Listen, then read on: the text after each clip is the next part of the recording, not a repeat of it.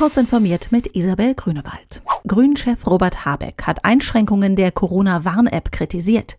Es ist wirklich ein Problem, dass die App nur auf neueren Smartphones läuft. Dadurch lässt sie ausgerechnet ältere oder Menschen mit wenig Geld außen vor, sagte er den Zeitungen der Funke Mediengruppe. Auch sie müssen erfahren können, ob sie mit Infizierten Kontakt hatten. Die Bundesregierung muss jetzt alles dafür tun, dass möglichst alle Menschen die App nutzen können. Habeck plädierte zudem dafür, den Einsatz der App gesetzlich zu regeln, um das Vertrauen der Bevölkerung zu erhöhen. Die geplante Erhöhung des Rundfunkbeitrags von 17,50 Euro auf 18,36 Euro hat eine wichtige Hürde genommen. Die Ministerpräsidenten haben den Rundfunkbeitragsstaatsvertrag unterschrieben und damit den Weg für die noch nötigen Abstimmungen in allen Länderparlamenten zu einer Erhöhung freigemacht. Der Rundfunkbeitrag würde damit seit 2009 erstmals wieder steigen.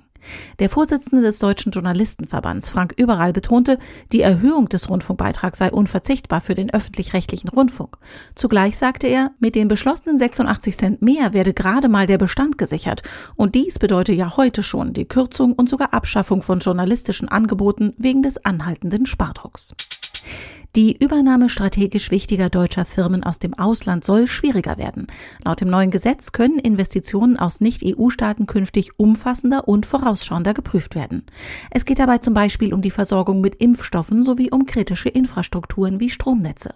Künftig sollen Übernahmen erst möglich sein, wenn sie als unbedenklich eingestuft wurden. Außerdem soll der Staat schon eingreifen können, wenn er eine voraussichtliche Beeinträchtigung der öffentlichen Sicherheit vermutet. Bisher war eine tatsächliche Gefährdung maßgeblich. Der Fahrdienstleister Lyft will dafür sorgen, dass bis 2030 sämtliche seiner Fahrten nicht mehr mit Verbrennungsmotoren absolviert werden, sondern elektrisch betrieben.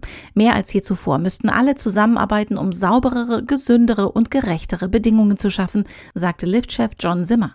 Das Elektroversprechen betrifft sämtliche Geschäftsbereiche, also die Mietwagenplattform, das Projekt zum autonomen Fahren und die Fahrdienstvermittlung. Diese und weitere aktuelle Nachrichten finden Sie ausführlich auf heise.de.